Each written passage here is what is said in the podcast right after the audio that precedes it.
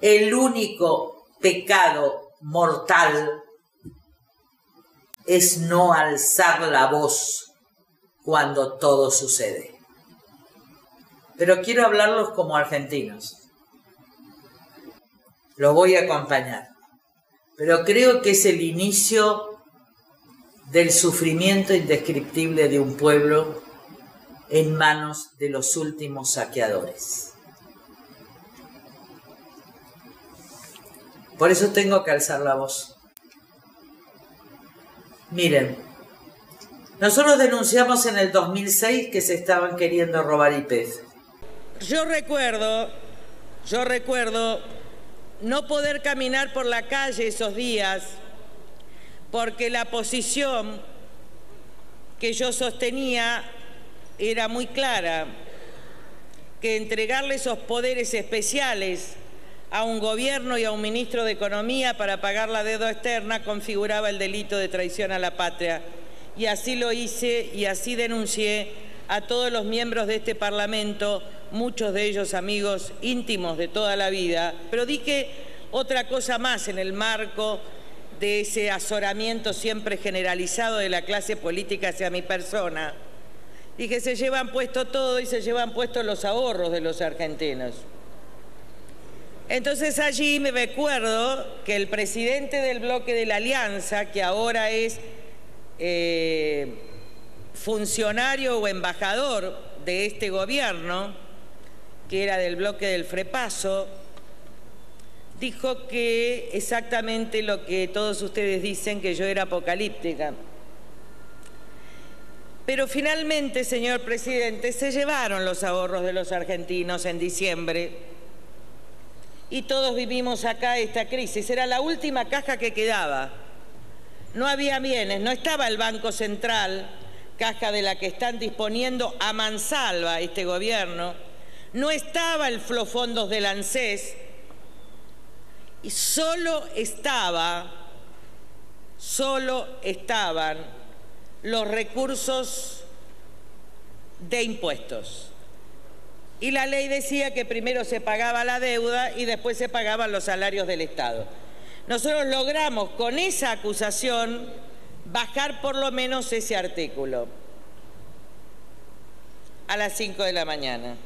¿Y por qué esto me parece? Porque a mí me parece que está mal formulada la pregunta. Nosotros no estamos a favor ni en contra, no estamos discutiendo la nacionalización del petróleo hoy, desde la reforma del 94, el petróleo pertenece a las provincias argentinas y la miembro informante fue Cristina Kirchner. ¿Qué estamos discutiendo?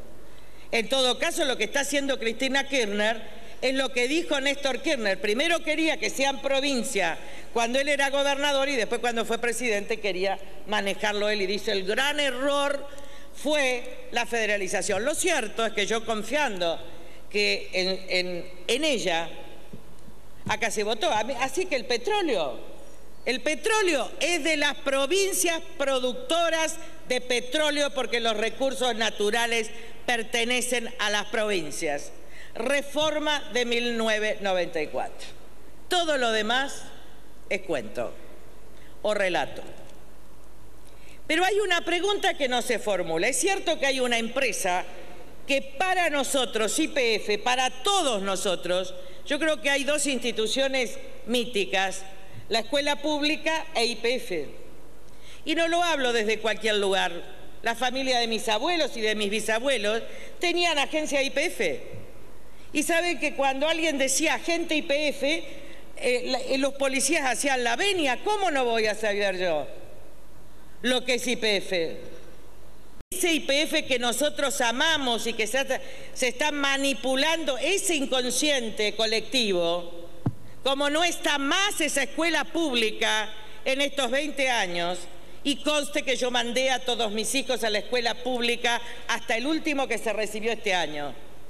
No declaro la escuela pública y mando a mis hijos a colegios privados.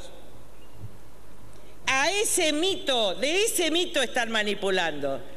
Pero este PF ya no es. Ahora, ¿quiénes son los responsables? Y acá hay que definir varios tipos de culpa, como dice Karl Jasper. La culpa criminal, la de los que cometieron delitos. La culpa política de los que aquí estamos, estuvieron, estarán. Y la culpa política también de ese mal que llama Eric Fromm la indiferencia de un pueblo o pegarse a una consigna. Y la culpa moral de saber en conciencia la verdad y votar otra cosa. Esto es, este es un escrito de Jasper extraordinario que lo escribió en el 55 precisamente en circunstancias de lo que se llamó la filosofía postkantiana después de Asrich.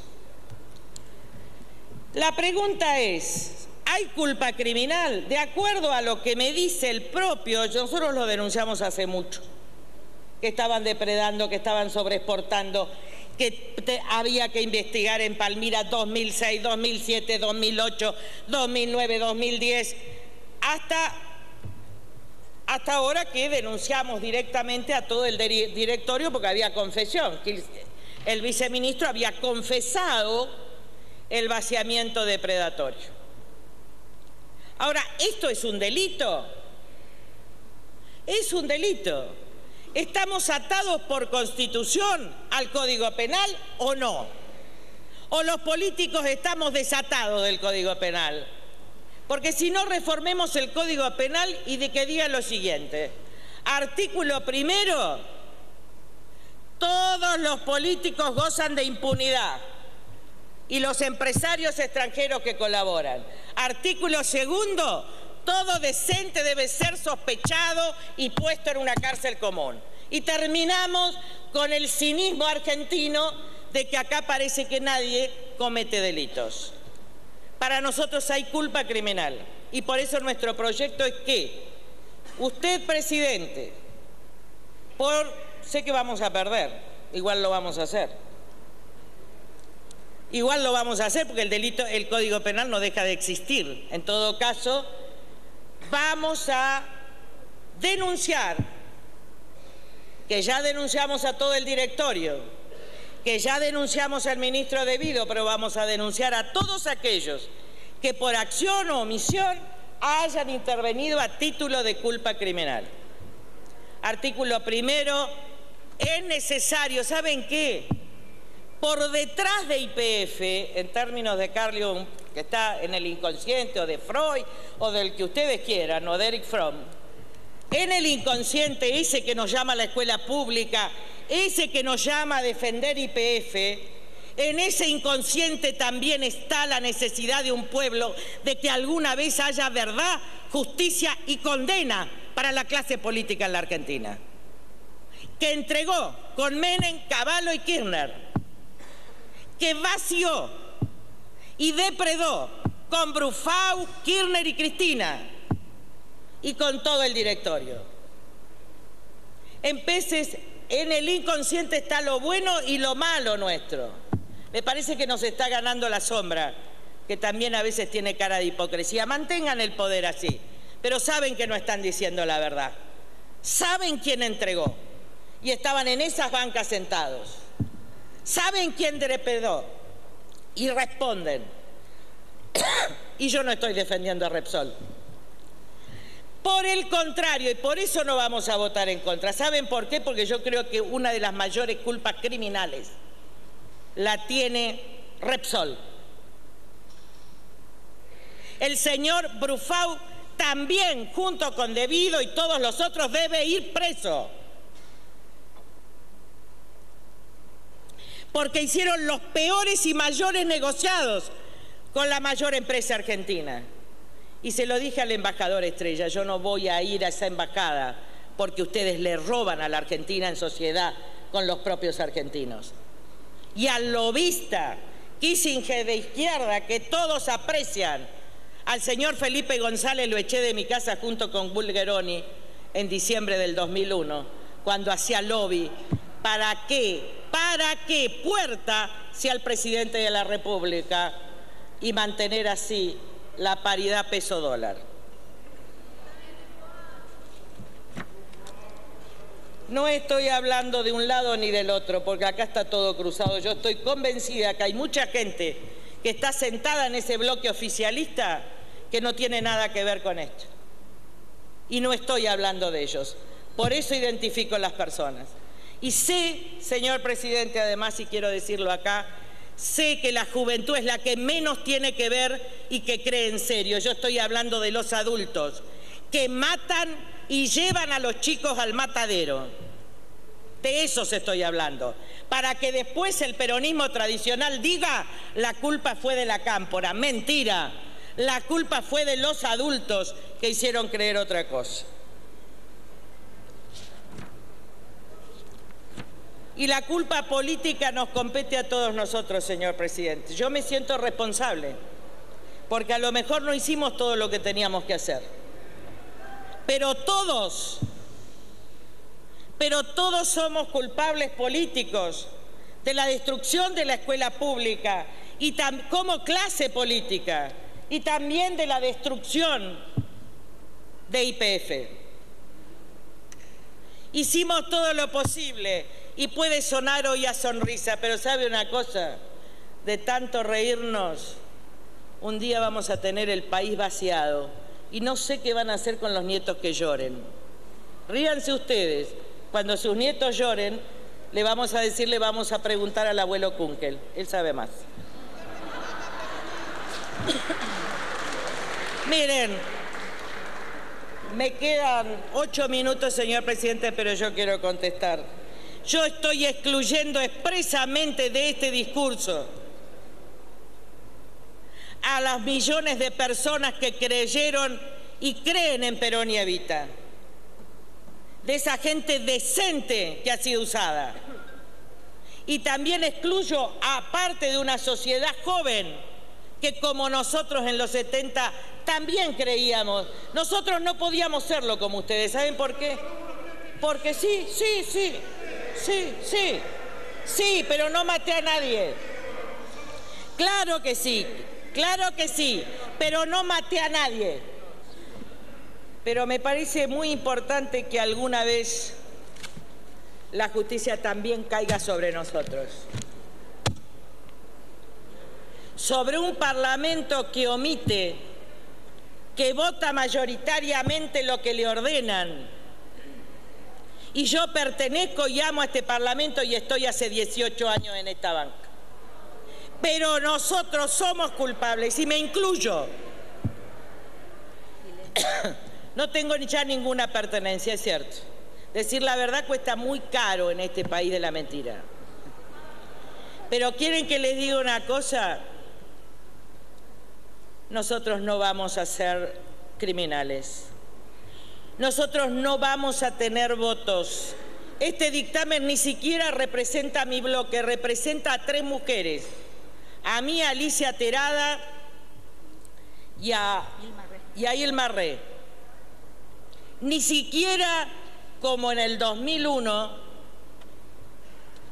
que también estaba sola en una banca siendo presidente de la Comisión de Asuntos Constitucionales y todo mi bloque estaba enfrentado, yo también estaba sola. Y de nuevo estoy sola. Y la verdad que mal no estoy. Pero nunca, señora Presidente, que le quede claro, podemos ganar o perder, pero no nos van a quebrar ni el cinismo, ni el fascismo, ni el autoritarismo, ni la mentira. Muchas gracias, señora Presidenta.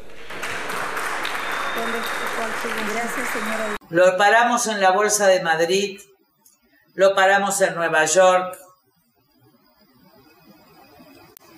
Después de eso, denunciamos el vaciamiento, el papel de Barata en el vaciamiento.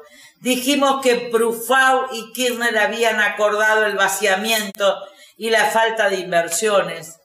Repsol España se quedó con todo lo que era del IPF en el exterior y no extrajeron. Hoy solo son estaciones de servicio. Denunciamos que cuando la empresa total valía 5 mil millones de dólares, Kisilov, después de la expropiación donde nosotros denunciamos el acuerdo con Brufau y el saqueo a la Argentina, por eso no votamos, ni con los españoles ni con los argentinos, porque los dos juntos vaciaron. Kisilov le pagó 5 mil millones de dólares por una empresa que no valía. ¿A quién? A Repsol. Y además tiene un reclamo de 3 mil millones de dólares por los Eskenazi, fondos buitres. Y además tiene un reclamo de otros 4 mil millones por afectación ambiental en un lugar de Estados Unidos que en realidad Repsol lo puso como propio, igual que Iberia. Ahora, ¿qué impacto tiene que IPF hoy no pague teniendo 400 millones de dólares? ¿Qué pasa con eso? Caen los valores de todas las empresas argentinas. Los que cotizan en esta bolsa, en la bolsa de Nueva York, en la bolsa de Madrid y cualquiera. A tal punto que hoy IPF vale 1.450 millones de dólares un décimo de lo que le pagó por un porcentaje Kisilov a Brufau. Gran delincuente también. Porque acordaron el retiro con el expresidente Kirchner. Lo que digo está entre un juez que no actuó nunca y que ahora lo voy a denunciar, que es el juez Lijo. Tardé tres años en que Juntos por el Cambio se presentara como querellante, porque no se quería presentar sí Gutiérrez, pero no otros miembros del directorio. Porque en definitiva hay gran parte de la clase política argentina que fue cómplice de ese vaciamiento y que visita España como si fuera la Meca. Miren que yo soy directa por madre descendiente de españoles, ¿eh? pero nunca fui a la Embajada de España. Por ser descendiente de españoles porque no podía convalidar con mi presencia lo que algunos españoles, incluso el rey Juan Carlos, incluso ahora lo ven, estaban haciendo con Iberia en aerolíneas que sacaron todas las rutas internacionales y que es lo peor, lo hicieron con esta bandera argentina que era IPF y que hoy solo quedan distribuidores. Al no pagar como el fondo de estabilización del ANSES, es decir, el que tiene los recursos para pagarnos las jubilaciones, tiene invertido acciones en empresas argentinas que cotizan en bolsa, lo que están saqueando es el fondo de estabilización del ANSES. Porque las acciones del ANSES en todas esas empresas no valen nada. Este es el saqueo final de la caja de estabilización de los jubilados y el saqueo final de IPF. ¿Para qué? Para tener caja, igual que Naisa, que como le dijo debido, ahí están los negociados del señor Massa y del anterior de Juntos por el Cambio, porque ahí estaba una señora muy amiga de Emilio Frigerio, a la que yo veté de estar en la lista por cuestiones de abuso sobre sus propios hijos.